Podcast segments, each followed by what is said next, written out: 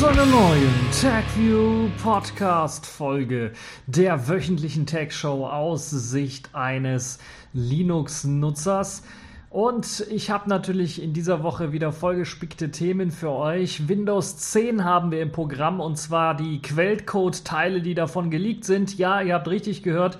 Worum es dabei genau geht, werden wir gleich noch besprechen. Dann haben wir den Lumina Desktop in der Version 1.3.0, ein Qt Desktop für BSD, für die Leute, die es noch nicht gehört haben. Dann haben wir Petya oder No Petya und so weiter und so fort. Eine weitere ja, Ransomware im Grunde genommen oder eine weitere Lücke ähm, oder ein weiterer Wurm und Trojaner, der sich über die WannaCry-Lücke in äh, die Rechner geschleust hat und die begonnen hat lahmzulegen. Und dann beschäftigen wir uns nochmal mit einem Thema, was äh, genauso obskur ist im Grunde genommen, nämlich einen neuen Flugzeugträger, der jetzt mit Windows XP läuft.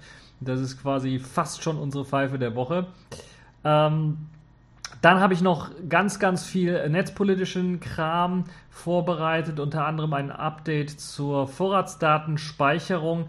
Die Provider haben nämlich jetzt erst einmal beschlossen, beziehungsweise das, die Bundesnetzagentur, dass da erstmal nicht gespeichert werden muss. Äh, wie das denn genauso ausgesehen hat, das schauen wir uns auch nochmal an. Und dann haben wir das Netzwerkdurchsetzungsgesetz, das jetzt beschlossen worden ist im Bundestag. Also es wird jetzt kommen. Und die Distro der Woche Calculate Linux feiert zehnjähriges Jubiläum und feiert das dann auch äh, direkt mit einer neuen Version, Version 17.6. Und darüber möchte ich euch auch dann ein wenig berichten. Und ganz zum Schluss haben wir noch das Sailfish der Woche oder den Sailfish der Woche. Nun ja, es gibt News zum Xperia X Sailfish Port. Wer also daran interessiert ist, entweder ganz zum Schluss scrollen, auch wenn ich es lieber habe, wenn ihr mal die ganze Folge hört.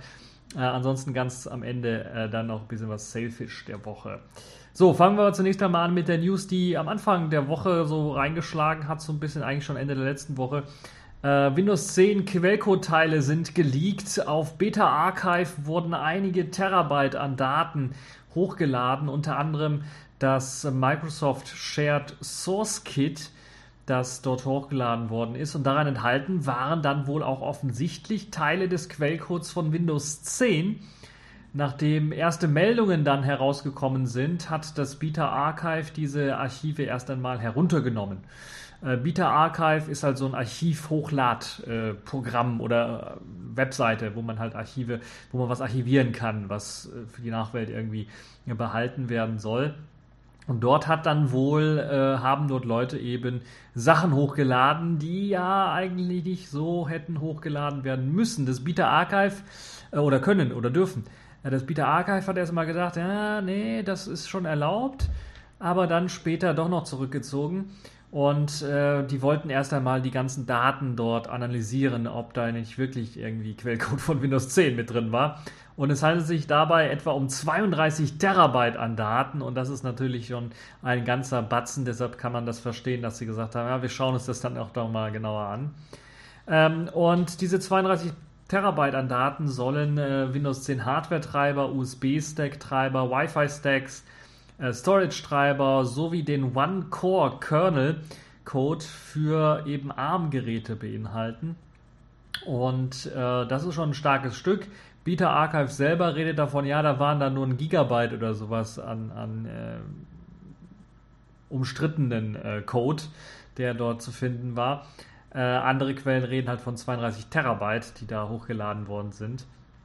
Und äh, doch schon sehr interessante Geschichte. Ja, wie kam das Ganze? Man hat das ein bisschen analysiert. Es gab auch zwei Festnahmen bereits im Laufe von Ermittlungen in äh, Großbritannien. Und offensichtlich haben im März 2017 bereits äh, Mitarbeiter von Microsoft diese Daten kopiert und dann später halt eben hochgeladen die Shared Source Geschichte, also Microsoft Shared Source Kit, was dort hochgeladen worden ist, das ist ein Programm von Microsoft, das bestimmte Teile des Windows 10 Quellcodes für OEM und eben für Partner offenlegt. Dazu gehören natürlich auch Staaten, die dort reinschauen möchten, also auch Regierungen. Und natürlich andere Unternehmen können sich dann durch die Teilnahme an diesem Programm diesen Code besorgen und dort reinschauen und dann eventuell gucken, ob da irgendwie was Schädliches ist, eventuell. Äh, oder ich weiß nicht, wofür das benutzt wird, muss ich ganz ehrlich sagen. Vielleicht auch um Änderungen durchzuführen und so weiter und so fort. Nun ja, jetzt sind eben diese Quellcode-Teile geleakt. Das soll mehr gewesen sein als das, was damals geleakt worden ist von dem Windows 2000 Quellcode, wer sich daran noch erinnern kann. Das heißt, das ist schon beträchtlich, was da geleakt worden ist. Microsoft hat jetzt die Angst, dass eventuell der geleakte Code dazu führen kann, dass neue Sicherheitslücken entdeckt bzw. genutzt werden, weil eben der Quellcode da offen liegt. Nun ja, ich kann euch beruhigen, Microsoft. Äh, eventuell gibt es ja Code-Commits bei euch. eventuell gibt es ja Leute, die euch Patches schicken für diese Lücken. Äh, dann habt ihr das Open-Source-Prinzip eventuell dann auch mal so ein bisschen verstanden oder das freie Software-Prinzip, dass da halt auch Leute eventuell dann auch Lücken fixen können, wenn sie gefunden werden oder euch darauf hinweisen können, wenn sie eben diesen Quellcode dort analysiert haben. Ja, äh, die äh, ganze Geschichte geht aber noch weiter, denn The Verge behauptet, dass äh, neben diesen Code-Teilen auf dem Beta-Archive auch Windows 10 äh, Mobile Adaptation Kit einige Windows 10 Creator Update Builds und ARM-basierende Windows 10-Versionen dort gehostet worden sein. Ich kann das leider jetzt nicht nochmal nachprüfen, weil wie gesagt, Beta Archive hat das Ganze abgeschaltet, beziehungsweise alles gelöscht. Äh, das wäre natürlich auch interessant, vor allen Dingen ARM-basierende Windows 10-Versionen, äh, die ja so nie veröffentlicht worden sind. Also Windows 10, klar, da gibt es die Möglichkeit, das auf ARM-Maschinen ARM auszuführen, indem man dort einfach eine Emulation oder so etwas ähnliches durchführt um das ähm, auszuführen. Aber ARM-basierende Windows 10-Versionen haben wir in der freien Öffentlichkeit noch nicht so gesehen. Und natürlich auch der Rest ist sehr interessant. Äh, sehr interessant. Ich glaube, das Mobile Adaptation Kit und das Creator und die Creator Update Builds sind natürlich auch ziemlich interessant, weil natürlich äh, die einem dann auch eventuell Einblick gegeben haben in weitere Entwicklungen, die stattgefunden haben, die nicht in dem Update veröffentlicht worden sind oder eben Entwicklungen, was die Zukunft angeht. Ähm, äh, ja, da müssen wir mal schauen, ob da irgendjemand das Ganze mal analysiert hat und vielleicht mal ein paar Daten liegt, was das angeht. Ja, der Beta Archives Sprecher Wyman sagt, hatte ich ja bereits gesagt, am Quellcode existieren etwa nur 1,2 Gigabyte und man habe diesen freiwillig dann entfernt, äh, bereits schon. Und äh, der Rest sei eigentlich legal. Aber es hat dann doch noch weitere Wellen geschlagen und wie ich ja bereits erwähnt habe, es gab zwei Festnahmen in Großbritannien. Dort wurden ein 22-Jähriger und ein 25-Jähriger verhaftet und ihnen wird vorgeworfen, dann eben Builds gesammelt zu haben und mindestens einer von beiden soll Code an äh, die Beta Archive Seite dann geleitet haben. Das ist also der Vorwurf. Da der Code von Microsoft direkt irgendwie kopiert worden ist, äh, kann vor allen Dingen, weil so viele Daten, weil das ja nicht alles Teil des, äh, Shared, der Shared Source Initiative ist, gehe ich mal nicht davon aus, dass das ein Teilnehmer eines Unternehmens, der äh, einfach mal gesagt hat, ja, ich werde jetzt hier sowieso gefeuert oder sowas oder ich werde entlassen, dann mache ich mal ein bisschen Stunk, hm, wird es wahrscheinlich nicht gewesen sein, sondern es wird wahrscheinlich ein Microsoft interner Mitarbeiter vielleicht gewesen sein, der sich da irgendwie die Daten beschafft hat. Also ziemlich interessant, bleibt also spannend und abzuwarten, was eben aus den Erkenntnissen äh, da gezogen werden kann. Zum einen natürlich für die zwei, die da, äh, vielleicht wird da noch was äh, nachgeschoben, was sie jetzt konkret gemacht haben sollen äh, und wo sie vielleicht gearbeitet haben, wie sie an den ganzen Kram drangekommen sind. Und das andere ist natürlich auch ganz klar, ob man aus diesen Codestücken, die dort geleakt worden sind von Windows 10, ob man da irgendwelche Erkenntnisse gewinnen kann, äh, allgemein, also sicherheitstechnische Bedenken oder eben auch technisch interessante Geschichten, die man dort eventuell finden kann. Nun ja, das also zu Windows 10 Code-Teile geleakt, Quellcode-Teile geleakt. Bin mal gespannt, ob wir da noch was von hören werden. Kommen wir mal zu einem Desktop, der ganz neu geschrieben worden ist, einem freien Open Source Desktop, der geschrieben worden ist für ein bestimmtes Betriebssystem, vor allen Dingen primär nämlich für TrueOS beziehungsweise ehemals äh, unter dem Namen PCBSD bekannt. Die haben nämlich angefangen mit der Entwicklung eines Qt-Desktops, der sich Lumina nennt. Und der ist jetzt in einer neuen Version 1.3.0 erschienen. Und das ist so eine erste Version, wo ich sagen würde, ja, okay, das ist jetzt mal eine Version, wo man das Ganze mal wirklich ausprobieren kann und vielleicht sogar mal tagtäglich einsetzen kann auf dem Desktop, ohne äh, Schreikrämpfe zu bekommen, weil bestimmte Sachen nicht funktionieren. Nun ja, ähm, der Desktop ist ein ziemlich spartanischer Desktop, das kann man jetzt direkt sagen, kommt eben von FreeBSD-Entwickler, da ist nicht so sehr auf Nutzerfreundlichkeit gelegt, äh, ein Auge gelegt worden. Aber man hat jetzt zumindest ein neues Material Light und Material Dark Icon Theme mit eingepackt, sodass man nicht auf die Oxygen Icons angewiesen ist aus dem KDE-Projekt. Also ein neues Icon-Theme, das so ein bisschen äh, zumindest optisch eine Eigenheit dann bei Lumina bilden soll. Es gibt aber auch viele zahlreiche neue Programme. Unter anderem ist ein Media Player namens Lumina Media Player hinzugekommen. Und der soll zum Beispiel auch bereits schon aktuelle Pandoras Radiostreams unterstützen, sowie natürlich auch lokale Musikdateien. Also es ist noch kein vollwertiger Media Player, der eben auch Videos abspielen kann, sondern eben ein reiner Audioplayer momentan nur. Und wenn es um Online-Audio-Geschichten geht, kann er eben nur bisher Pandora Radio-Streams spielen, aber es kann sich ja in Zukunft eventuell erweitern. Ansonsten natürlich lokale Musik kann er auch abspielen. Der Dateimanager, der ist ja schon seit der ersten Version da. Insight nennt er sich. Äh, oder auch Lumina File Manager, glaube ich. Äh, der hat jetzt eine Baumansicht spendiert bekommen, um das ganze Dateisystem durchbrausen zu können. Das heißt, ihr könnt einfach eine Links äh, eine Spalte aufmachen mit einer Baumansicht des ganzen Dateisystems und rechts eben die Dateien in, in dem Ordner, wo ihr euch gerade befindet, also klassischer Explorer, wenn man, wie man es von Windows erkennt. Äh, zudem gibt es jetzt eine Integration mit dem Archivierungstool Lumina Archiver. Das heißt, ich gehe davon aus, Entpacken und Packen von Ordnern und Dateien geht jetzt relativ einfach. Zudem gibt es dann auch noch eine Geschwindigkeitsoptimierung äh, Optimierung und äh, Designverbesserungen im Dateimanager selber, die eben zu einem ja doch deutlich besseren Erlebnis führen soll. Lumina XDG Entry ist ein neues Programm, um Desktop-Dateien zu erstellen, sprich also Programmverknüpfungen zu erstellen, die ihr entweder auf dem Desktop ablegen könnt oder eben in ein äh, Startmenü reinpacken könnt. Das hat natürlich der Lumina Desktop auch. Es erinnert so ein bisschen an LXDE oder LXQt oder eben auch Windows durch ein Startmenü, wo dann eben die Programme angeordnet sind. Am Desktop selber kann man nun Icons auf dem Desktop wie im Dateimanager manipulieren, also verschieben, kopieren und umbenennen. Das war vorher noch nicht möglich. Das ist jetzt eben hier mit an Bord. Der Lumina Text Editor wurde weiter aufgebohrt und unterstützt jetzt ein neues Syntax-Highlighting auch für JSON-Dateien und äh, zahlreiche weitere Dateiformate werden dann mehr unterstützt. Ein Screenshot-Tool, Lumina Screenshot, kann nun auch einen bestimmten Bildschirmbereich abfotografieren und nicht immer nur den kompletten Bildschirm, falls ihr also von eurem eigenen Programm einen Screenshot machen wollt und den Rest des Desktops nicht abfotografieren wollt.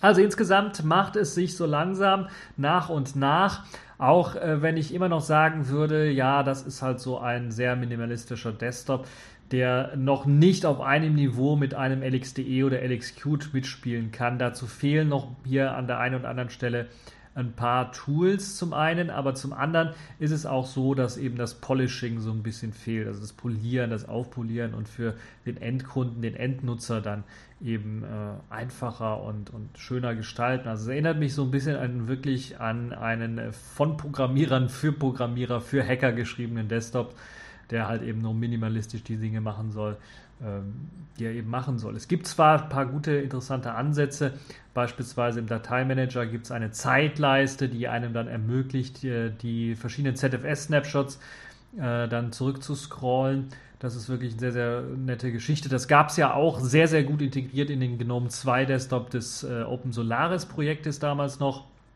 Und man hat sich wohl da so ein bisschen dran orientiert, wobei ich das bei dem Projekt so ein bisschen spannender und interessanter fand, auch von der Darstellung her. Hier ist das alles so ja, sehr minimalistisch. Da hat man wirklich einfach nur eine Progress, äh, eine, eine Zeitleiste in, in dem Sinne, dass da einfach nur ähm, ja, ein Scrollbalken ist im Grunde genommen, wo man durchscrollen kann. Und ich bin mir noch nicht mal sicher, ob der dann vernünftig auch anzeigt, an welchem Datum man sich gerade befindet. Das wahrscheinlich nur in so einem äh, Pop-up-Menü, wenn man mit der Maus länger auf dem Scrollbalken ist. Nun ja, ähm, Also Verbesserungspotenzial ist auf jeden Fall da, aber es ist eine gute Geschichte, dass da ein äh, weiterer Qt Desktop entwickelt wird, der ja nicht nur auf für äh, BSD oder für TrueOS genutzt werden kann, sondern auch auf anderen Systemen. Slackware beispielsweise hat es, glaube ich, schon drin und andere Systeme haben eben auch den Lumina Desktop, bieten den an. Also auch Linux-Systeme äh, können dann unter dem Genuss von Lumina kommen. Aber dann gibt es ja bestimmte Features, wie zum Beispiel die Zeitleiste und ZFS-Snapshots nicht wenn ihr eben kein ZFS-Dateisystem habt. Trotzdem eine gute Geschichte. Lumina Desktop 1.3.0, wer ein BSD benutzt, kann sich das ja mal anschauen als Alternative vielleicht für die äh, ganzen anderen Desktops, die ja doch primär eher auf Linux ausgerichtet sind und jetzt auch durch im Zuge von System D und der Vereinheitlichung und PolicyKit und wie sie alle heißen, dann doch eher immer mehr fokussiert sind auf, die, auf den Linux-Unterbau anstatt auf einen äh, ja, Universalunterbau im Grunde genommen, der dann auch äh, BSD-Systeme einschließen könnte. So, kommen wir mal zu einem weiteren sehr interessanten Thema, was am Dienstag so ein bisschen ähm, als neue Angriffswelle bezeichnet worden ist. Äh, Petya ist zurück oder No Petya sagen auch einige. Ähm, auf jeden Fall ist ein neuer Verschlüsselungstrojaner da. Der ist am Dienstag vor allen Dingen in Osteuropa aufgetreten und hat dort einige Systeme verschlüsselt.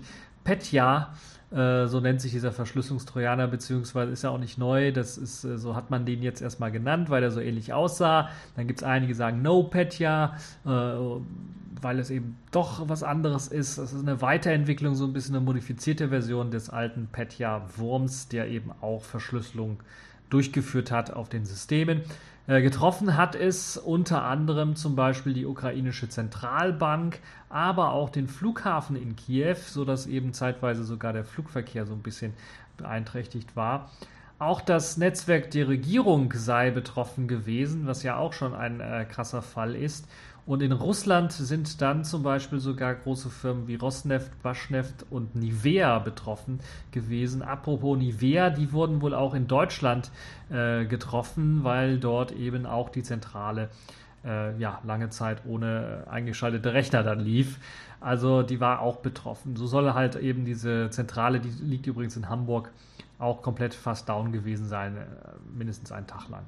Besonders brisant war eben aber auch, dass vor allen Dingen in der Ukraine das Atomkraftwerk Tschernobyl betroffen war, äh, beziehungsweise ja, das Atomkraftwerk Tschernobyl, also in der Nähe von Tschernobyl, das Atomkraftwerk, die Ruine äh, betroffen war und der Trojaner sich dort eben dann auch der Windows-PCs bemächtigt hat und die dann ausgefallen seien. Windows-PCs denken sich jetzt einige, äh, da ist doch uralte Technik. Ja, die haben natürlich auch neue Technik mit reingepackt, also die Windows-PCs und so weiter und so fort reingepackt, um eben auch eine Überwachung dieses Atomkraftwerkes äh, durchzuführen. Wir müssen uns natürlich vorstellen, das Zeug strahlt noch ein paar hunderttausend Jahre, wenn nicht sogar Millionen.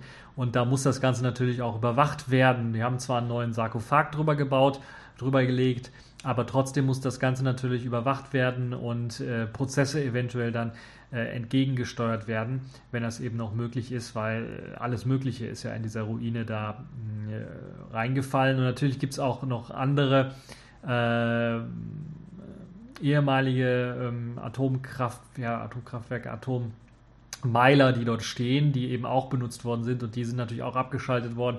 Und da kann man, das dauert natürlich eine Zeit lang, bis dann wirklich eben äh, das Ganze dort eben äh, ja, nicht mehr radioaktiv verseucht ist. Äh, deshalb wird dort eben auch immer noch gemessen regelmäßig, ähm, was die Radioaktivität angeht und äh, man zieht dann Schlüsse, das hat man elektronisch gemacht, vor allen Dingen halt eben auch per Fernwartung wahrscheinlich auch mit eben Windows-PCs. Da diese Windows-PCs jetzt betroffen sind von äh, diesem äh, Verschlüsselungstrojaner, also alle verschlüsselt sind, kann man sie nicht benutzen. Deshalb muss eben die Radioaktivitätsmessung momentan manuell erfolgen und durchgeführt werden, um halt rauszufinden, wie das jetzt äh, da aussieht, der aktuelle Status. Ja, der Rest natürlich der alten Systeme, die dort existieren, äh, funktioniert weiterhin einwandfrei. Ist halt Technik aus den 80ern und da sollte eben kein Windows äh, drauflaufen. Äh, zumindest so eine Lücke nicht existieren. Ja, jetzt fragen sich natürlich einige, wie kann es denn sein, dass jetzt schon wieder ein Verschlüsselungstrojaner dort irgendwie Fuß gefasst hat? Nun ja, ausgenutzt wurde leider wieder einmal die SMB-Lücke Eternal Blue, die ja bereits schon bei WannaCry benutzt worden ist, also die ja, Netzwerklücke. Also ist das wieder mal der, das erste Einfallstor dieses Trojaners gewesen. Das wundert einen so ein bisschen, weil man gedacht hat, ja, okay, nach WannaCry, ja, die Leute werden jetzt alle das patchen und äh, dann ist die Geschichte am Ende. Aber nein, es wurde eben weiterhin diese Lücke ausgenutzt bei den Systemen. Das zeigt halt eben auch, dass einige in Sachen Sicherheitsbewusstsein denen das nicht so ganz klar ist. Äh, zum anderen hat es aber auch gepatchte Systeme betroffen. Weil das perfide dabei ist, der Trojaner hat erst einmal sich den schwachsten Punkt ausgesucht, also eben diese SMB-Lücke selber hat das als erstes Einfallstor benutzt, um in ein Netzwerk zu gelangen beispielsweise. Und dann konnte es eben auch gepatchte Rechner befallen. Das hat es zum Beispiel in der Ukraine gemacht, dadurch, dass es eine Lücke in der Buchhaltungssoftware MIDOC genutzt hat. Und die wird zwingend für die Kommunikation zwischen der Regierung und den Firmen vorgeschrieben. Und das ist natürlich dann klar, dass viele Regierungsstellen, aber auch Firmen dann eben diese Software installiert haben. Und wenn halt eben ein Rechner nur befallen war, er sich dann halt durch die Buchhaltungssoftware-Lücke auf weitere Rechner verteilt hat und dann dort eben die mit der Verschlüsselung begonnen hat.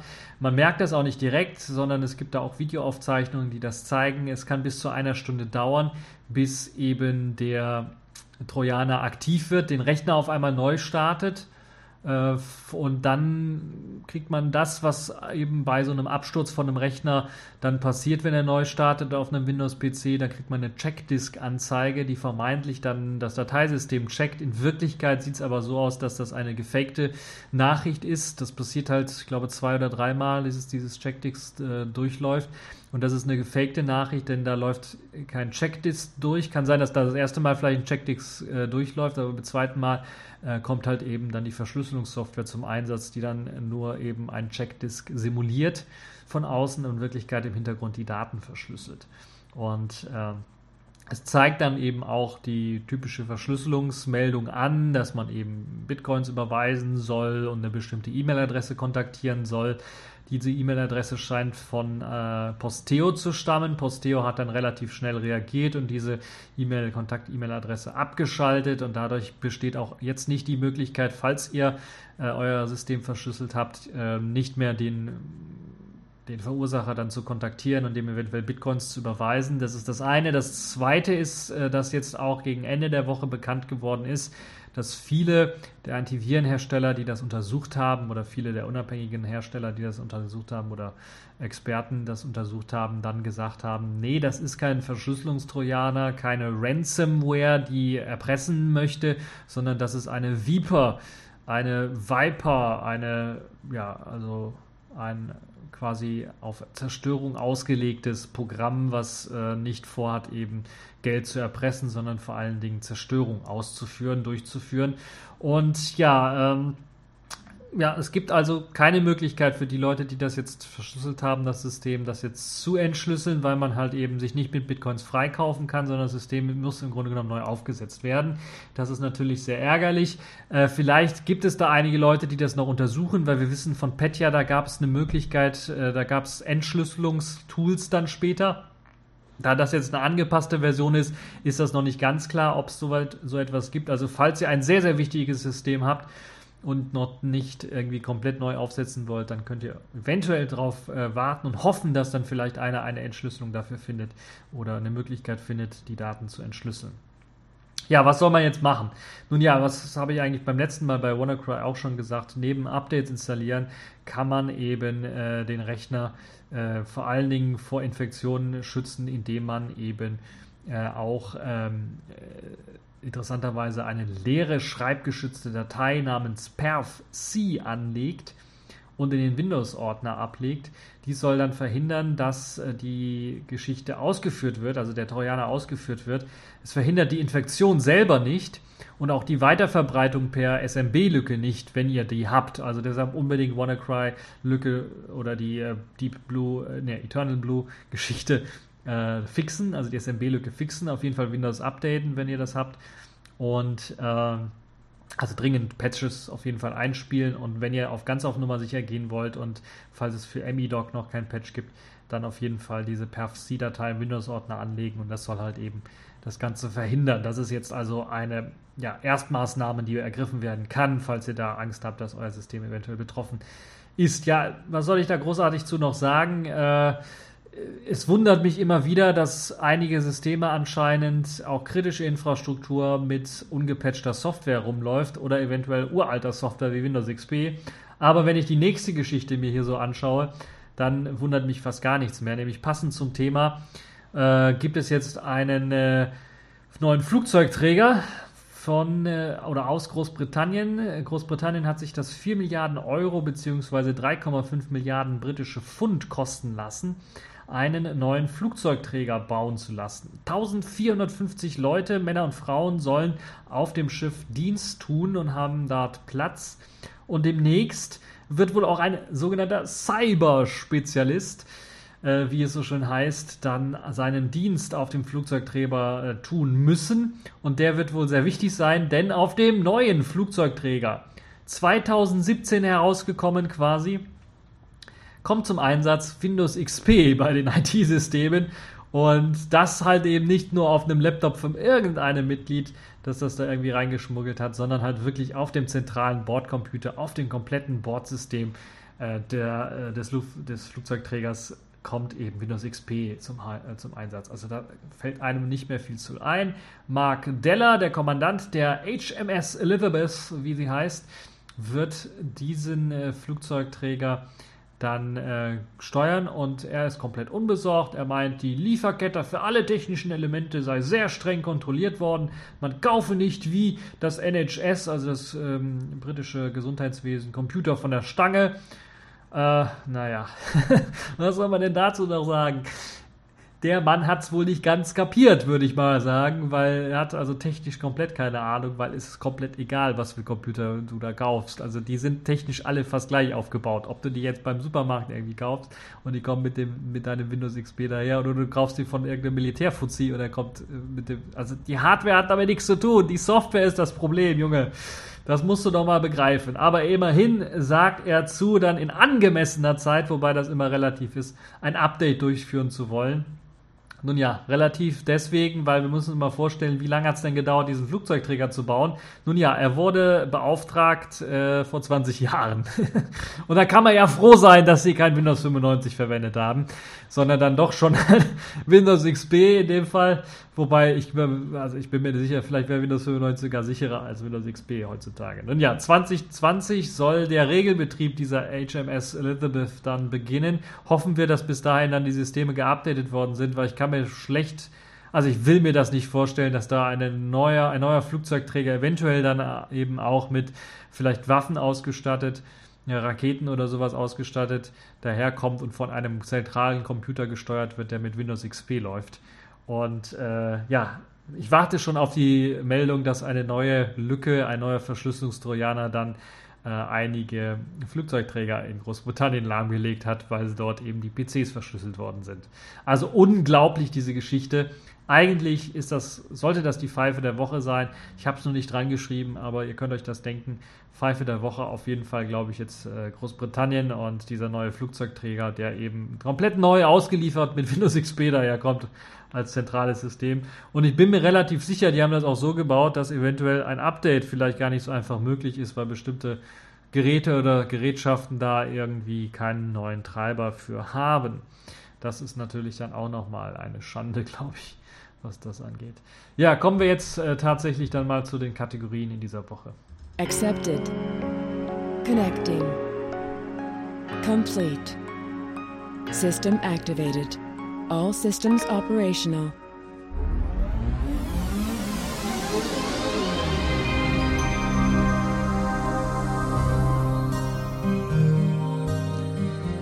Ja, die Kategorien in dieser Woche fangen wir an mit Netzpolitik und einem kleinen Update zur Vorratsdatenspeicherung. Ich habe ja äh, davon schon letzte Woche berichtet. Und nachdem äh, ich das ja über das Oberverwaltungsgerichtsurteil da berichtet habe, im Falle von SpaceNet, ist es nun wie vermutet so weit gekommen, dass nun auch andere Provider eine Speicherung widersprechen bzw. diese noch nicht einmal umsetzen. Denn die Bundesnetzagentur hat die Speicherung erstmal auf Eis gelegt. Was heißt das jetzt konkret? Sie haben gesagt, ja, wir sind ja eigentlich dafür zuständig, dass diese Speicherung durchgeführt wird, aber wir werden jetzt erst einmal nicht kontrollieren. Und das ist ja quasi so etwas äh, wie ein Freifahrtsticket für eben die verschiedenen Carrier zu geben, für die verschiedenen Provider zu geben, zu sagen, okay, wir machen keine Vorratsdatenspeicherung. Somit ist es halt ein klares Signal eben für die Provider, dann dieser Entscheidung auch zu folgen und keine Vorratsdatenspeicherung umzusetzen. Die Firmen beschweren sich zu Recht und wollen auch eine Grundsatzentscheidung des Bundesverfassungsgerichts, was das äh, Verfassungsgerichtes, was das angeht, um nicht schon wieder ein verfassungswidriges und europarechtswidriges Gesetz umsetzen zu müssen, das dann im Nachhinein kassiert wird und wofür sie dann aber sehr sehr viel Geld ausgegeben haben und das eben auch nicht zurückbekommen. Also, etwa 100 Telekommunikations- und Multimedia-Unternehmen in Deutschland haben angekündigt, keine Vorratsdatenspeicherung zu machen. Dazu gehören eben auch die großen ähm, Provider wie die Telekom, Telefonica, also O2, Vodafone sowie 1 und 1 und viele weitere natürlich dann eben auch. Und falls ihr mal auf die Liste schaut und euch fragt, äh, wird euer Provider dort explizit genannt oder nicht, dann äh, guckt da einfach mal drauf und äh, fragt dann einfach mal nach bei eurem Provider, eventuell, falls er da nicht drauf ist auf der Liste. Oder wechselt dann den Vertrag, wenn er sagt, ja, nö, wir machen Vorratsdatenspeicherung. Und ähm, oder setzt eine Klage auf. Das kann man natürlich auch machen, jetzt wo die Rechtslage eigentlich relativ eindeutig ist. Und äh, ich bin mir auch, äh, ich bin also sehr interessant, ob das Bundesverfassungsgericht dann überhaupt nochmal ein Urteil darüber sprechen wird oder ob sie sagen werden, nee, wir nehmen das gar nicht an, diesen Fall wollen wir gar nicht durch untersuchen, weil es eigentlich klar ist, dass das europarechtswidrig ist, wurde ja schon vom Oberlandesgericht, Oberverwaltungsgericht, sorry, äh, bestätigt. Also braucht man das gar nicht mehr zu prüfen. So nach dem Motto. Und ja, eine herre Schlappe, Schlappe für die Regierung, für unsere äh, für unsere Clowns in Berlin. Und ja, ich hoffe, dass das jetzt endgültig dann begraben werden kann, die Vorratsdatenspeicherung. Es fehlt vielleicht noch so ein richtiges Urteil irgendwo von einem, dass das dann auch für die letzten auf der Regierung klar ist, bei der Regierung klar ist. Aber ich denke, die Vorratsdatenspeicherung ist jetzt erst einmal vom Tisch, auch wenn sie jetzt eingeführt worden ist offiziell, aber niemand wendet die an oder so gut wie niemand wendet sie an, dann ist die Geschichte so gut wie vom Tisch. So, das also so ein kleines Update dazu. Kommen wir jetzt mal zum richtigen netzpolitischen Thema, nämlich dem Netzwerkdurchsetzungsgesetz. Das wurde jetzt im Bundestag beschlossen. Ich glaube, am Freitag war es. Äh, und kurz vor der Sommerpause, also im Grunde genommen, hat man dann jetzt nochmal den Weg freigemacht für dieses sehr umstrittene Gesetz und äh, wurde ja in den letzten Monaten auch ziemlich stark diskutiert. Und es gab ja auch, einen Entwurf des Netzwerkdurchsetzungsgesetzes, das wurde sehr stark kritisiert. Und ähm, ja, wozu ist das eigentlich gemacht worden, das Netzwerkdurchsetzungsgesetz? Ja, es wird eben zum Bekämpfen von ähm, Fake News und Hasskommentaren vor allen Dingen immer ins Feld geführt und soll halt eben die Provider von oder die sozialen Medien, die sozialen Netzwerke stärker in die Pflicht nehmen, eben darauf zu achten, dass halt eben Hass und Hetze sowie eben auch Falschmeldungen aus ihren sozialen Medien dann verstärkt eben verschwinden sollen, gelöscht werden sollen.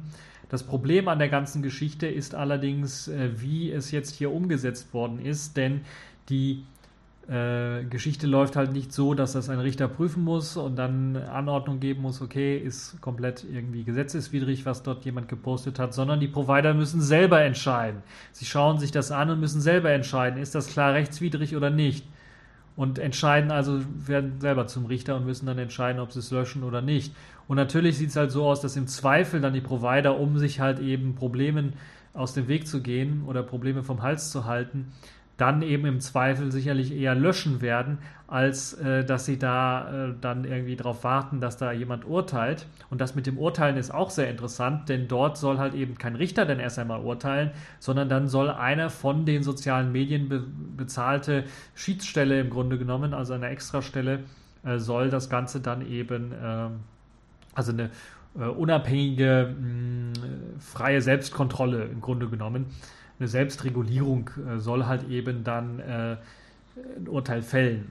Und das ist natürlich auch ein bisschen was sehr dubios, wie ich finde. Äh, das Krasse, weshalb wahrscheinlich jetzt sehr, sehr viel gelöscht wird, liegt einfach daran, dass eben offensichtlich strafbare Inhalte innerhalb von 24 Stunden gelöscht werden müssen. Andernfalls drohen Bußgelder bis zu 50 Millionen Euro. Und dann ist natürlich klar, dass die Hersteller sagen, okay, lieber löschen, als äh, sich dann eben einen Bußgeld einfahren zu lassen. Und das ist natürlich auch das, was vor allen Dingen die Kritiker als Kernproblem dann ansehen, weil im, Zweifels dann, im Zweifelsfall doch eher gelöscht wird und damit eventuell dann auch rechtmäßige Inhalte, andere Meinungsäußerungen, die freie Meinungsäußerungen äh, im Grunde genommen dann entfernt werden und die Meinungsfreiheit dann eingeschränkt wird. Und das ist natürlich nicht sehr schön. Vor allen Dingen natürlich ist halt die Frage, wie das Ganze dann jetzt auch äh, konkret bei den Herstellern umgesetzt werden soll. Und das andere natürlich auch, wenn ich jetzt so ein soziales Netzwerk habe, äh, einen Diaspora-Client beispielsweise, einen kleinen Client, sondern einen Server aufgesetzt habe bei mir, muss ich das dann auch machen? Habe ich da auch zu befürchten, dass ich dann Bußgeld bekomme? Naja, das ist jetzt erst einmal vom Tisch, würde ich sagen. Es gab jetzt eine Verbesserung in der Hinsicht, dass eben für Startups eine kleine Schwelle geschaffen worden ist, die eben das ermöglicht, dass äh, gerade Startups oder eben kleine äh, Netzwerke, Fachportale oder auch Online-Spiele erst einmal außen vor bleiben. Also man braucht mindestens zwei Millionen registrierte Nutzer in Deutschland. Das ist auch interessant. Also nicht allgemein, sondern in Deutschland zwei Millionen Nutzer. Wie das unterschieden werden soll, das ist natürlich auch eine interessante Geschichte. Nun ja, dann erst greift das Gesetz davor eben nicht. Das heißt, wenn ihr darauf achtet, habt ihr darauf erst einmal nicht, äh, müsst ihr darauf halt eben nicht achten auf die Hate-Speech-Geschichten und äh, Hasskommentare löscht und so weiter und so fort, dass ihr da innerhalb von 24 Stunden reagieren müsst. Also vielleicht sogar jemand extra einstellen müsst, der das dann äh, machen kann oder machen muss. Ähm, ich bin mir sicher, dass die großen sozialen Netzwerke da jetzt ihre Rechtsabteilungen oder zumindest einen davon dafür abkommandieren werden, da mal reinzuschauen und draufzuschauen. Aber interessant in der ganzen Geschichte ist eben auch, dass jetzt ähm, auch ein inländischer Ansprechpartner für eben die Behörden, für die Strafverfolger zur Verfügung stehen muss. Das heißt, äh, sie dürfen nicht nur in äh, Irland sitzen, sondern müssen tatsächlich in Deutschland sitzen und dort äh, ansprechbar sein. Äh, weiß jetzt nicht 24 Stunden äh, am Tag oder sowas, weiß ich nicht, aber sie müssen auf jeden Fall ansprechbar sein. Das heißt, die Betreiber müssen eine Kontaktstelle im Inland haben, äh, die man dann kontaktieren kann, wenn es eben um solche Probleme geht. Und ja, ich bin mal gespannt. Also insgesamt finde ich das doch schon ein sehr starkes Stück. Ich weiß auch gar nicht, also es gibt auch bei den Linken scheinbar äh, Bedenken, die ja auch dagegen gestimmt haben, zusammen mit der ganzen Opposition, den Grünen und so weiter und so fort, dass ähm, es eventuell verfassungs- und europarechtlich nicht ganz zu halten sein wird, dieses Gesetz. Und ich bin mir auch relativ sicher, dass es mal äh, doch kon starke Konsequenzen haben wird, weil dieser Reiz zu löschen äh, doch ziemlich groß ist in diesem Gesetz.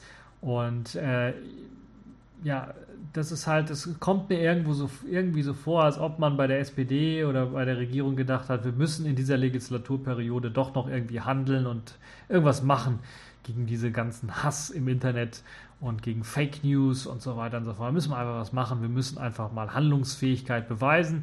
Und dann hat man irgendwie was rausgehauen, was irgendwie komplett äh, am Ziel vorbeischießt, so ein bisschen.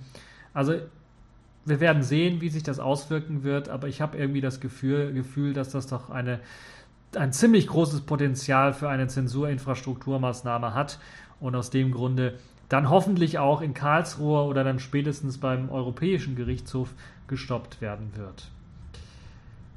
Ja, kommen wir dann mal zu erfreulicheren technischen Themen. Kommen wir zur Distro der Woche und da müsste ich eigentlich ein Happy Birthday Sound abspielen, aber ich habe äh, gehört von einem oder von mehreren, dass da die Sounds nicht so sehr gern gehört werden. Deshalb habe ich gedacht, okay, bin ich was sparsamer, was das angeht. Äh, die Distro der Woche ist diesmal Calculate Linux. Die feiern nämlich ihr zehnjähriges Jubiläum. Vor zehn Jahren hat das im Grunde genommen angefangen mit Calculate Linux.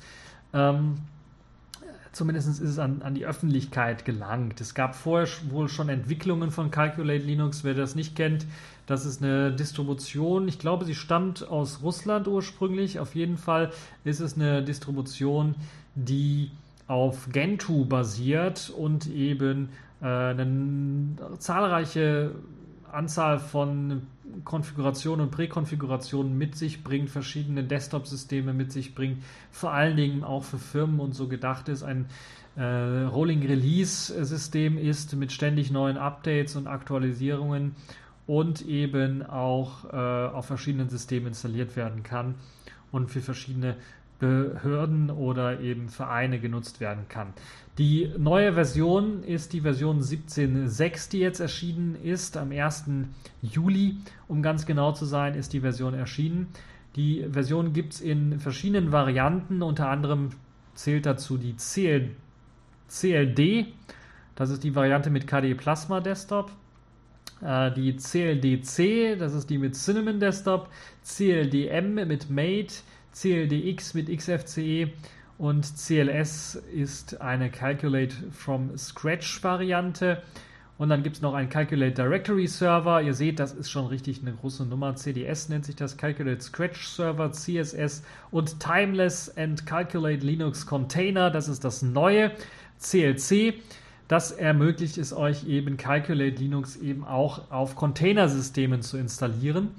Und äh, ich weiß jetzt nicht, ob äh, die KDE Plasma Version, die ich jetzt hier in dem Screenshot sehe, von der Ankündigung tatsächlich auch das äh, Standard Design darstellt. Es sieht aber sehr hübsch aus, ist ein bisschen macOS-mäßig äh, vorkonfiguriert mit einem Panel oben und einem Dock-ähnlichen Launcher unten und hat halt eben die typischen ähm, ja, die typischen Icons, die man von äh, KDE Plasma her kennt, also die Breeze-Icons, kommt aber mit einem eigenständigen äh, Desktop-Design äh, daher, was äh, das Theming angeht, äh, also den Rest des Plasma-Theme und eben das Wallpaper und dort wird eben auch das Zehnjährige im Wallpaper gefeiert.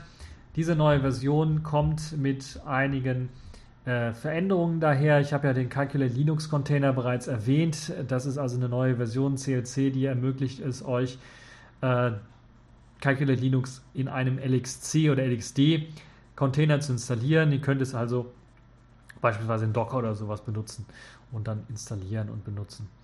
Ähm, es gibt eine neue Autopartitionierung, äh, die für Installation von einem USB-Stick äh, durchgeführt werden kann und es gibt eben zahlreiche weitere Updates. Äh, es wurden insgesamt 8284 Pakete geupdatet. Das sind alle Pakete, die eben im Repository zur Verfügung stehen.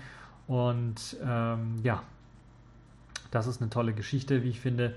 Also ihr könnt euch natürlich das Ganze mal anschauen, die verschiedenen Versionen anschauen und ihr könnt, ihr habt sogar eine Möglichkeit, systemweit die, das Theming, das Aussehen zu verändern. Dazu gibt es eine Datei, die sich in etc calculate ini-env äh, befindet. Und da habt ihr die Möglichkeit eben ähm, euren eigenen Look äh, dort reinzupacken. Und das ist sicherlich eine tolle Geschichte, wie ich finde, dass man da im Grunde genommen in einer Konfigurationsdatei dann im äh, Grunde für alle Desktops dann eben auch einen eigenen Stil dann äh, etablieren kann, was ich, äh, glaube ich, eine sehr, sehr nette Geschichte finde. Äh, vor allen Dingen, äh, dass man da auch äh, direkt alles konfigurieren kann, was das Theming angeht. Zum Beispiel nicht nur den Desktop-Hintergrund, sondern auch das, den Bootloader-Hintergrund festlegen kann, den Splash festlegen kann, der, also der Plymouth Splash, der kommen soll, dass man den festlegen kann äh, vielseitige Möglichkeiten hat, dort einiges zu konfigurieren an einer zentralen Stelle. Wirklich eine tolle Geschichte. Ansonsten, wie gesagt, äh, das Neueste vom Neuesten ist halt Gentoo basierend, das heißt, es kommt beispielsweise äh, mit KDE Frameworks 5.3.5 daher. Allerdings Plasma noch in der Version 5.9.5. Äh, kann sein, dass bei Gentoo noch 5.10 noch gar nicht angekommen ist, aber KDE Applications schon in Version 17.04.2. Firefox 54 äh, kennen wir alles, LibreOffice 5272 und so weiter und so fort. Also die aktuellsten äh, Softwareversionen sind da wieder mit an Bord, wie man das halt eben so kennt. Und wer schon eine Calculate 17 hat, kann auch äh, ganz einfach mit einem eigenen ähm, Update-Script das ganze System updaten. Also eine ziemlich interessante Geschichte. Ihr könnt euch das mal anschauen, wenn ihr eben so ein bisschen auf äh, Rolling Release steht und vielleicht mal was anderes als außer Arch Linux oder Arch äh, basierende Distros ausprobieren wollt habt ihr die Möglichkeit mit Calculate Linux mal ein äh, Gentoo-basierendes System euch anzuschauen und äh, da sie so ziemlich auf Userfreundlichkeit gesetzt haben, viele Tools reingebaut haben, ist das sicherlich eine tolle Sache, da mal reinzuschauen und zu gucken, äh, ob das eventuell euer Cup of Tea ist, würde ich mal sagen. So, kommen wir mal jetzt zum letzten Thema in dieser Woche. Das ist das Sailfish der Woche. Dort gibt es nämlich News zum Xperia X Sailfish Port. Und das sind ziemlich interessante News. Einige wird es eventuell sogar schockieren. Mich hat so ein bisschen verwundert, aber äh, habe dann da inoffiziell so ein bisschen mal reingehört, reingehorcht und will euch da mal so äh, das Inoffizielle als Gerücht dann mal erklären und erzählen, sodass äh, das Ganze dann nicht so direkt als Leak rauskommt. Nun ja, es wird keine Geräte direkt zum Kaufen mit Selfish OS geben. Das heißt, Yolla wird kein Xperia X direkt mit Selfish OS verkaufen.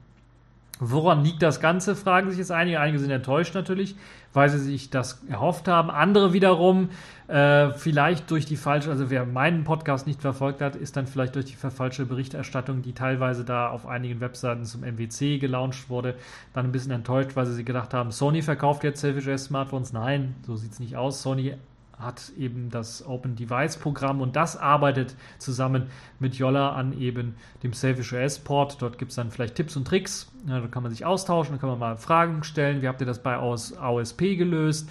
Äh, oder äh, wie kann man das und das so machen und so und solche Geschichten. Wie kriegt man da in Sachen Hardware Support was Besseres hin? Das kann man durchaus machen. Das ist so die Mitarbeit, die Zusammenarbeit, die zwischen dem Sony Open Device Programm und eben Yolla und dem Selfish OS besteht. Aber es war mir auch von vornherein klar, dass Sony äh, Geräte mit Selfish OS nicht direkt verkaufen wird. Das liegt auch ganz einfach nahe. Das äh, liegt an den Lizenzen. Also Sony müsste da extra viel Geld dann bezahlen, einen neuen Lizenzvertrag wahrscheinlich mit Google aufmachen, was eben die Play Services und so weiter angeht, weil eben Google sich das dann doch irgendwie kosten lässt, dass er eben zentral äh, also Google macht es billiger, ganz einfach, wenn man sagt, okay, wir, wir, unterschreiben einen Vertrag und verkaufen dann nur noch Android-Smartphones. Also nur mit Android und mit keinem anderen Konkurrenzsystem. Klar. Und dann ist natürlich auch klar, dass Sony sagt, ja, nee, machen wir dann nicht. Wir verkaufen dann eben nicht mit Selfish OS-System. Aber das war mir schon von vornherein klar. Äh, die Geschichte jetzt, warum äh, Yolla eventuell jetzt nicht auch wenn sie jetzt auch nur noch Softwarehersteller sind und das mehrfach auch betont haben, warum sie jetzt nicht auch einfach sagen, okay, wir kaufen mal so, was weiß ich, 10.000 Stück Xperia X-Phones auf, flashen das Selfish OS drauf und verkaufen die euch dann direkt mit Selfish OS. Äh, liegt wahrscheinlich daran, dass zum einen das äh, Kosten auch wieder verursacht bei Yolla und Yolla natürlich auch Kostenersparnis ausgelegt ist momentan. Ähm, auch die zweite Welle an äh, Auszahlungen für die Tablet-Geschichte, die läuft ja noch, die soll jetzt randommäßig funktionieren, dann, wenn Yolla Geld bekommt von äh, den Lizenzgebühren. Und das weist alles darauf hin, dass die Liquidität einfach nicht da ist bei Yolla, um äh, beides machen zu können. Und sie wollen halt eben die Rückzahlungen machen können. Und äh, ist verständlich, man muss sich entscheiden und äh, finde ich eine gute Entscheidung dann in dem Fall, weil einige Leute dann doch äh, das Geld dann zurückhaben wollen und jetzt nicht einen Selfish äh, OS mit äh, oder ein Xperia X mit Selfish OS kaufen wollen. So, das ist eine. Das andere ist natürlich vielleicht auch das Problem, dass Sony gesagt hat, ja, wir werden kein Nachfolgeprodukt für das Xperia X äh, herstellen und auch das Xperia X selber äh, wird, die Produktion des Xperia X wird jetzt wohl Ende des Jahres eingestellt werden, weil, also wenn keine neuen produziert, ganz einfach, ganz Einfach aus dem Grund, weil das Sony einfach zu viel kostet und Sony aus dem äh, hohe, höherpreisigen Mittelklasse-Segment raus will und sie wollen einfach nur noch jetzt Mittelklasse anbieten. Äh, Im niederer, niederpreisigen Segment würde ich mal sagen, also so Xperia XA-mäßig. Äh, und dann nur noch hochpreisige XZ-mäßige Geräte im Grunde genommen. Und dieses Xperia X, wo sie ja eingestiegen sind mit, mit diesem höher preisigen äh, Mittelklasse-Segment oder auch höher. Äh, es war ja ein gutes oder ist ja ein gutes Gerät immer noch mit einer guten Akkulaufzeit und einer ziemlich guten äh, Performance. Da steigen sie nach einem Jahr, da haben sie es versucht, steigen sie auch schon wieder aus. Und ähm, das ist wohl einer der Gründe, weshalb Daniela auch gesagt hat, ja, nee, dann machen wir das äh, nicht. Vielleicht hat auch Sony einfach, äh, kann Sony einfach auch nicht so viel neue Geräte liefern. Das kann natürlich auch sein. Ähm, beides ist möglich, aber ihr könnt entscheiden, was die Wahrheit steckt wohl irgendwo dazwischen. Das sind so Gerüchte, die ich gehört habe, sagen wir mal so. Ja, das Selfish OS Image ist noch nicht richtig fertig für das Xperia X. Das ist die Meldung, die jetzt auf dem Blog stand, den ich auch verlinkt habe. Und im nächsten Monat, beziehungsweise, ja, ist ja jetzt auch schon dieser Monat, also Juli, werden wir dann äh, eine Beta- oder Alpha-Version an die C-Beta-Gruppe, also Community-Beta-Gruppe, äh, sehen. Die wird dort übergeben. Ich weiß gar nicht, was die Community Beta Gruppe ist, muss ich ganz ehrlich zugeben. Das erste Mal, dass ich davon richtig offiziell von Seiten Jolla gehört habe. Sieht aber so aus, dass halt eben erst einmal die Beta-Tester dann diese Image-Version testen werden. Es wird eine kleine Gruppe sein von Portern, von Community-Mitgliedern, äh, die eben bei dieser C-Beta-Gruppe sind. Ich bin mir relativ sicher, diejenigen, die dabei sind, werden es wissen. Äh, und ich bin also offensichtlich nicht dabei, sonst hätte ich das gewusst. Vielleicht komme ich ja da noch rein, vielleicht kriege ich eine Anfrage, weiß ich nicht. Nun ja, die äh, sollen dann erst einmal diese Beta-Version testen, sollen die Bugs finden und berichten und die sollen dann natürlich ausgemerzt werden, bevor die offizielle Version rauskommt. Ob und dann und wie dann die weitere Verteilung stattfindet, hängt dann von dem Feedback ab. Zudem will man Magnola auch an einer sehr einfachen Möglichkeit arbeiten, das Flashen des Gerätes durchzuführen und möglicherweise wird sogar ein extra Tool bereitgestellt, das es einem sehr einfach möglich macht, ein Xperia X Gerät eben mit Selfish OS zu flashen, weil da steht noch nichts bereit, da ist also, glaube ich, noch, hat man sich noch nicht mit beschäftigt so richtig. Natürlich werden wir jetzt als Zielgruppe äh, mit äh, Fastboot umgehen können in der Kommandozeile und das dann durchaus äh, installiert bekommen, das Image aber äh, Jolla will das einfacher machen. Und äh, Vögelein hat mir zwitschern lassen, da gibt es Tools, die das möglich machen, aber da muss man mal mit Sony so ein bisschen reden, was auch zum Beispiel das Unlocking angeht. Aber Unlocking scheint jetzt momentan angesagt zu sein, das heißt, ihr müsst den Bootloader auf jeden Fall unlocken. Also es gibt angeblich eine Variante, wo das nicht der Fall sein muss. Da kann man also Sony darum bitten, das zu signieren irgendwie und dann kann man eben äh, auch ohne angelockten Bootloader das System äh, aufspielen. Warum sage ich das? Weil wenn man das, äh, wenn man den Bootloader unlockt, gehen so einige proprietäre Features verloren. Jetzt äh, werden einige natürlich den Teufel äh, verfluchen und sagen wollen, proprietär und Feature in einem Satz. Nun ja, äh, also es geht, es gibt proprietäre äh, Geschichten, wie zum Beispiel Kameraoptimierungen und so weiter und so fort, die dann verloren gehen als Feature ähm, beispielsweise kann man keine 23 Megapixel äh, Fotos mehr schießen und einige Optimierungen für die Kamera funktionieren nicht, nachdem man halt eben den Bootloader angelockt hat, weil die einfach dann entfernt werden. Auch so DRM-Geschichten, die dort eingebaut sind, werden nicht mehr funktionieren, wenn man den Bootloader angelockt hat. Bei Sony, das also ja, liegt in der Natur der Sache, ist halt eine Bedingung und Bestimmung. Das heißt, in dem Fall geht das eben weg. Das andere ist natürlich dann auch, äh, wie wird es sein? Wird es ein Multiboot geben? Ich gehe mal mit 99%iger Wahrscheinlichkeit davon aus, dass es das nicht geben wird. Dass ihr da also keine Möglichkeit haben werdet, zu sagen, okay, ich möchte das Android, was mit dem originalen Sony Device ausgeliefert worden ist, äh, drauf haben und möchte parallel Selfish OS installieren. Das wird nicht funktionieren. Da bin ich mir relativ sicher. Da wird Jolla nicht dran arbeiten. Also es wird funktionieren irgendwann, wenn das einer mal ausprobiert und dann ausprobiert und ausprobiert und dann irgendwann mal äh, sagt, wie es geht. Aber Jolla wird selber daran nicht arbeiten. Da bin ich mir relativ sicher. Was in dem Blogpost jetzt auch noch angekündigt worden ist, was auch in dem FAQ dann ein bisschen äh, nachgereicht worden ist, sind ein paar Tatsachen, vor die wir dann jetzt erst einmal gesetzt werden. Das eine ist das, was ich bereits schon seit Anfang gesagt habe. Es wird nur das Xperia X Single SIM unterstützt werden. Also die Dual SIM Variante wird gar nicht, äh, ist erstmal nicht unterstützt. Liegt ganz einfach daran, dass es nicht getestet wird, sondern nur die Single SIM Variante wird äh, von den Jolla-Machern getestet. und ähm, also von Yola getestet, von den Selfish OS-Machern getestet und äh, die Dual-SIM-Variante wird gar nicht getestet. Das heißt, ich gehe mal von aus, man kann wahrscheinlich die Dual-SIM-Variante dann auch das draufflashen, aber ob dann das mit dem SIM funktioniert, steht in den Sternen. Da werden wir da äh, mal schauen, wenn dann einer vielleicht mal auf die Idee kommt, das da auch drauf zu flashen, wenn das überhaupt geht. Was auch wieder noch etwas fraglich ist, weil wir nicht wissen, wie die Images ausgeliefert werden in, in der Endform. Äh, weitere Portierungen können erst viel später erfolgen, sollen auch erst viel später erfolgen, also möglicherweise gar nicht mehr in diesem Jahr. Der Grund ist recht einfach. Yolla will sich als nächstes Gerät genau anschauen, was sie supporten wollen, weil es natürlich auch immer mit Support einhergeht. Das darf man nicht vergessen. Also wenn Yolla ihr Selfish draufpacken, ist es nicht so wie bei den vielen verschiedenen Selfish OS-Portern, die dann für verschiedene Devices da Geräte, äh, für verschiedene Devices Images rausbringen, sondern die müssen auch supported werden.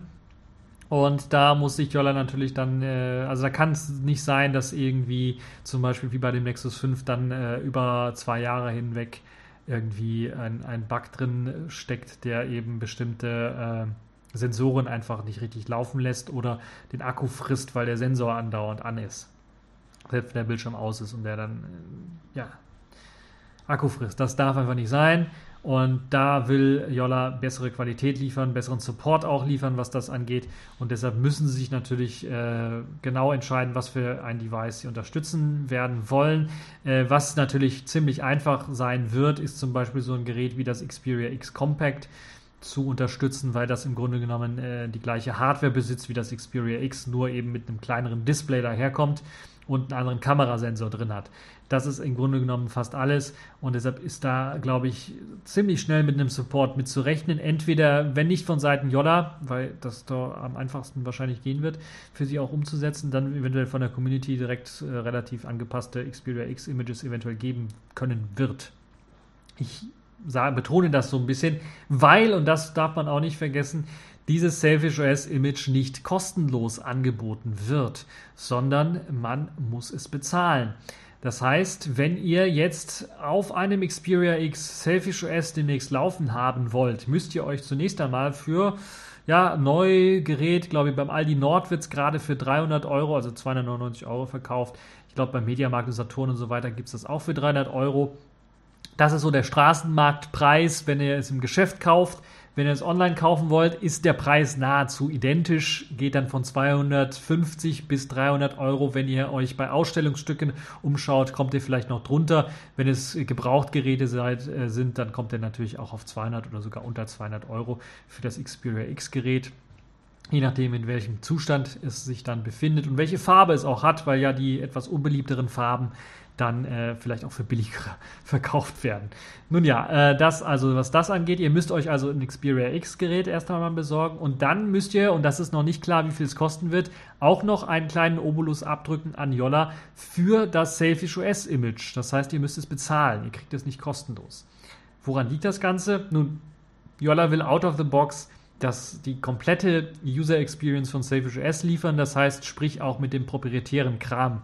Der soll auch im Image vorhanden sein. Dazu zählt zum Beispiel die Alien Dalvik äh, Android-Kompatibilitätsschicht. Dazu zählt der Microsoft Exchange Support, äh, der proprietär ist. Und äh, da war noch irgendwas Proprietäres, was da mitgeliefert wird. Ich habe es vergessen. Also da ist noch irgendwas, was ich auch nicht installiert habe, standardmäßig. Das fand ich ja sehr schön beim Yolla, als ich es angemacht habe, konnte ich sagen, ja, den proprietären Kram will ich gar nicht. Also Microsoft Shades Support, Android Support, okay, den habe ich dann doch installiert, aber den Rest da, den brauche ich nicht. Also das wird auf jeden Fall äh, im Image mit reingepackt und äh, wir müssen mal schauen. Vielleicht wird Yolla auch ein freies Image ohne den proprietären Kram mitliefern, aber ich glaube nicht als erstes, sondern sie wollen natürlich ein bisschen was Geld auch verdienen mit dieser Portierung und werden dann wahrscheinlich äh, erstmal den kompletten Port, äh, froh sein, den kompletten Port äh, da zu haben und werden den eventuell dann auch für einen kleinen Obolus dann verkaufen. Wie viel es dann sein wird, wissen wir noch nicht. Also ist noch nicht klar. Ähm, ich persönlich wäre bereit für die Portierung nicht mehr als 100 Euro zu bezahlen, muss ich euch ganz ehrlich sagen, weil ihr müsst euch dann vorstellen, das ist schon viel Geld, also für eine Portierung, müssen wir natürlich auch sagen, weil wir wissen ja momentan noch nicht, wie das äh, mit der Qualität aussieht und wir wissen auch nicht, wie es mit dem Support aussieht. Das Xperia X, wie gesagt, wird im Ende des Jahres wird es keine neue Produktion mehr geben, soweit ich das verstanden habe. Das heißt, es wird zwar noch supported, aber Ersatzteile werden dann rarer und rarer und es dann vier Jahre lang supported zu bekommen, wie das bisher bei den Yolla-Geräten der Fall war, äh, wird schon ein bisschen was schwierig, wenn der Hersteller selber der Hardware dann nicht mehr Support dafür leisten möchte, eventuell oder leisten wird. Da müssen wir also mal schauen, wie das dann aussehen wird. Also es ist also schon etwas eine größere Investition, die man jetzt dort äh, zu tätigen hat, wenn man eben äh, das Selfish OS dort komplett auf Xperia X supporten möchte. Ich kann mir vorstellen, dass äh, Yolla das auch vier Jahre lang schaffen kann, die Software zu supporten. Und das wäre dann natürlich wieder ein Grund zu sagen, okay, ich bin bereit, da äh, vielleicht eine etwas größere Menge dann für den Selfish OS Port dann zu bezahlen, dafür, dass ich dann in Zukunft auch Updates erhalte. Ja, müssen wir mal schauen. Ihr könnt euch selber eure Meinung dazu bilden. Jetzt werden einige sagen, ich bin ein bisschen enttäuscht, Jolla verkauft da nichts mehr. Aber das äh, war klar. Also Jolla ist kein Hardware-Verkäufer mehr, sondern sie sind nur noch Software-Verkäufer und man kann dann nur noch damit rechnen, dass halt eben jetzt Jolla eben die Portierungsgeschichte macht für die verschiedenen Open-Device-Programme für Selfish OS angekündigt hat. Das Xperia X ist jetzt das erste, weitere werden folgen. Ähm, kann ein interessantes Modell sein. Es wird nie der Fall sein in der Geschichte, wenn man so arbeitet, dass man dann natürlich die Spitzenklassenmodelle direkt, wenn sie rauskommen oder bevor sie rausgekommen sind, dann auch schon supportet. Das für einige Leute, die sich wundern, dass jetzt das Xperia X nur draufsteht und nicht das XZ Premium oder was jetzt gerade rausgekommen ist oder das, was nächstes Jahr rauskommen soll. Das liegt einfach daran, weil man eben bei Sony eben im klammheimlich an solchen Geschichten auch arbeitet und eben keine eigene Konkurrenz, äh, keine andere Konkurrenz haben möchte, was das angeht. Kann ich auch verstehen. Ähm, das ist das eine. Das andere wird sein, wir werden mal schauen, wie sich das äh, jetzt in den nächsten Monaten entwickeln wird. Ich kann mir durchaus vorstellen, dass wir im nächsten Monat vielleicht mal was hier und da hören werden, vielleicht von der Version, einen kleinen Status-Update, aber dass wir in diesem äh, Monat Juli dann noch kein Image, äh, kein fertiges Image, Image haben werden. Im August oder im September rechne ich dann damit, dass wir dann spätestens im Oktober dann ein fertiges zu kaufendes Images, Image für das Xperia X haben werden. Und äh, danach müssen wir mal schauen. Also äh, von Hardware-Potenzial her ist es immer noch ein sehr gutes Gerät, mit äh, was fantastische Akkulaufzeit verspricht, eine gute Kamera hat und ein gutes Display hat, gute Lautsprecher hat. Also all das, was momentan bei diesen niedrigpreisigen Jolla-Geräten bisher immer gefehlt hat. Deshalb kann ich mir durchaus vorstellen, dass das wirklich eines der besten Selfish-Geräte sein wird, was eben irgendwie zur Verfügung steht irgendwie zur Verfügung steht, man es nicht direkt kaufen kann. Muss also selber drauf löschen. Nun ja, müssen wir mal schauen, wie sich weiterentwickelt. Und das war es dann für das Sailfish der Woche und das war es dann auch für diesen Podcast. Ich hoffe, es hat euch gefallen und bis zur nächsten äh, Folge. Bis zur nächsten Folge. Bis zur, bis zur nächsten Folge. Wenn, dann muss man schon richtig sagen.